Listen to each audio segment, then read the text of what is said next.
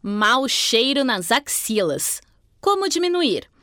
Hábitos alimentares são capazes de reduzir a liberação do suor e até mesmo sua composição, combatendo assim o mau cheiro. Esse texto foi escrito e publicado por Namu Cursos, a primeira plataforma de cursos para uma vida com mais saúde, equilíbrio e bem-estar. Problemas como o suor excessivo e o mau cheiro nas axilas e em outras partes do corpo são um inconveniente, mas também são problemas comuns pelos quais muitas pessoas passam. Se você está passando por isso e quer encontrar soluções, não se preocupe. É possível combater a sudorese e os odores mais fortes com simples hábitos. Quer saber mais? Continue ouvindo e saiba de onde vem o mau cheiro e o suor excessivo. Entenda o funcionamento do suor em nosso corpo e como combater a sudorese com uma alimentação mais saudável. De onde vem? Os cheiros que o corpo humano exala e o suor excessivo pode ter influências de medicamentos como antibióticos e hormônios, causas genéticas ou até mesmo relação com cuidados de higiene pessoal. Mas você sabia que a alimentação também pode ser a causa do mau cheiro provocado pela sudorese? Diminuir o consumo de alguns alimentos pode ajudar a manter o corpo com um odor mais agradável.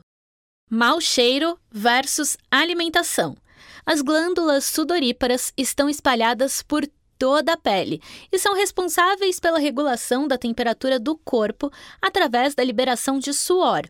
Por diversos fatores, esse processo pode causar suor excessivo e, consequentemente, mau cheiro. A alimentação pode interferir nesse processo.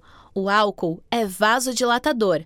Curry, pimenta do reino e café intensificam a liberação de adrenalina. Tudo isso contribui para o aumento da transpiração, explica a nutricionista Fernanda Agapito, da NB Nutrição e Bem-Estar Consultoria. Diminuir o consumo desses alimentos pode ajudar a combater o mau cheiro e manter o corpo com um odor agradável. Nesses casos, eles não causam diretamente mau cheiro, mas propiciam o acúmulo de secreção das glândulas sudoríparas, a sudorese. Quem sofre com suor excessivo e mau cheiro, portanto, tem mais chances de ver o problema se agravar com o consumo desses itens. Mau cheiro versus glândulas sudoríparas. Para entender como funcionam as glândulas sudoríparas, primeiro é importante saber o que é a pele. Maior órgão do corpo humano, a pele reveste todo o nosso organismo e é a principal barreira contra infecções e agressores externos. Através dela, nos relacionamos com o ambiente ao nosso redor. Por ela, sentimos frio e calor, distinguimos texturas e podemos manifestar carinho pelo toque. Formada por epiderme, derme e hipoderme, as glândulas sudoríparas estão na derme, a camada fibrosa que sustenta a epiderme. Na derme estão os vasos sanguíneos que nutrem a pele, o folículo piloso, região onde nascem os pelos, as fibras de colágeno e elastina, responsáveis pela tonicidade e elasticidade da pele, os nervos sensitivos, responsáveis pelo tato, as glândulas sebáceas, que hidratam e protegem a pele, e as glândulas sudoríparas, responsáveis pela transpiração. As glândulas sudoríparas são de dois tipos: écrinas ou apócrinas. As écrinas estão presentes no corpo todo e o suor que eliminam pelos poros é constituído basicamente por água e alguns sais que entram em decomposição. Por isso, praticamente não exalam nenhum mau cheiro.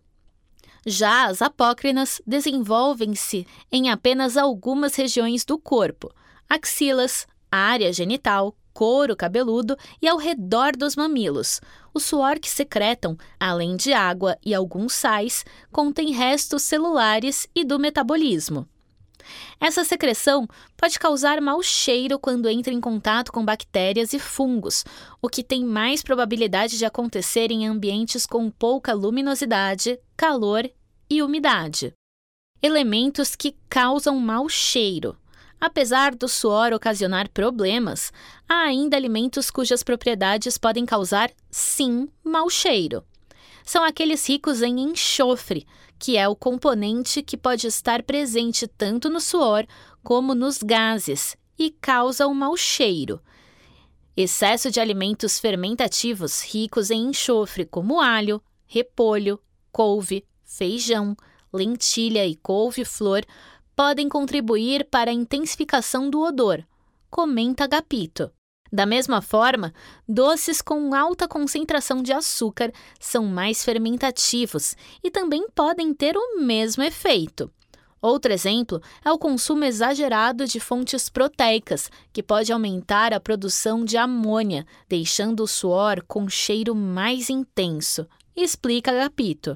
As carnes vermelhas, por exigirem um processo digestivo mais longo, também podem ter influência no mau cheiro. Soluções contra o mau cheiro.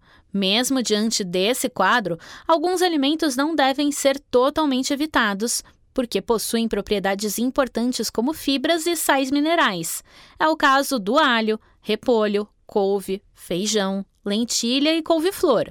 A diminuição do consumo e não uma total exclusão da dieta pode ajudar no controle do mau cheiro, já que o açúcar, por exemplo, é aconselhável reduzir ao máximo. Outras soluções contra o mau cheiro incluem aumentar a ingestão de água e diminuir a ingestão de carne vermelha. A hidratação contribui com a eliminação urinária, reduzindo a transpiração e liberação de odores, explica a nutricionista. Agapito acrescenta que, para o problema específico de mau hálito, evitar alimentos como cebola, alho e pimenta pode ajudar. Curso online de cuidados pessoais. Agora você sabe o que causa o mau cheiro e o suor excessivo nas axilas, mas também sabe como contornar a situação com hábitos de alimentação e de vida mais saudáveis. Mesmo assim, existem produtos e cosméticos que podem ajudar no combate à sudorese. E o melhor de tudo, você mesmo pode fazer em casa. Conheça nosso curso online de cosméticos naturais e veganos, produtos para a pele. Além de desodorantes, você aprenderá a criar cremes e sabonetes para o corpo todo, com qualidade e segurança de especialistas no assunto. Confira agora mesmo! Gostou do conteúdo? Compartilhe nas redes sociais e visite o nosso Instagram, Facebook e YouTube para acessar mais conteúdos de qualidade.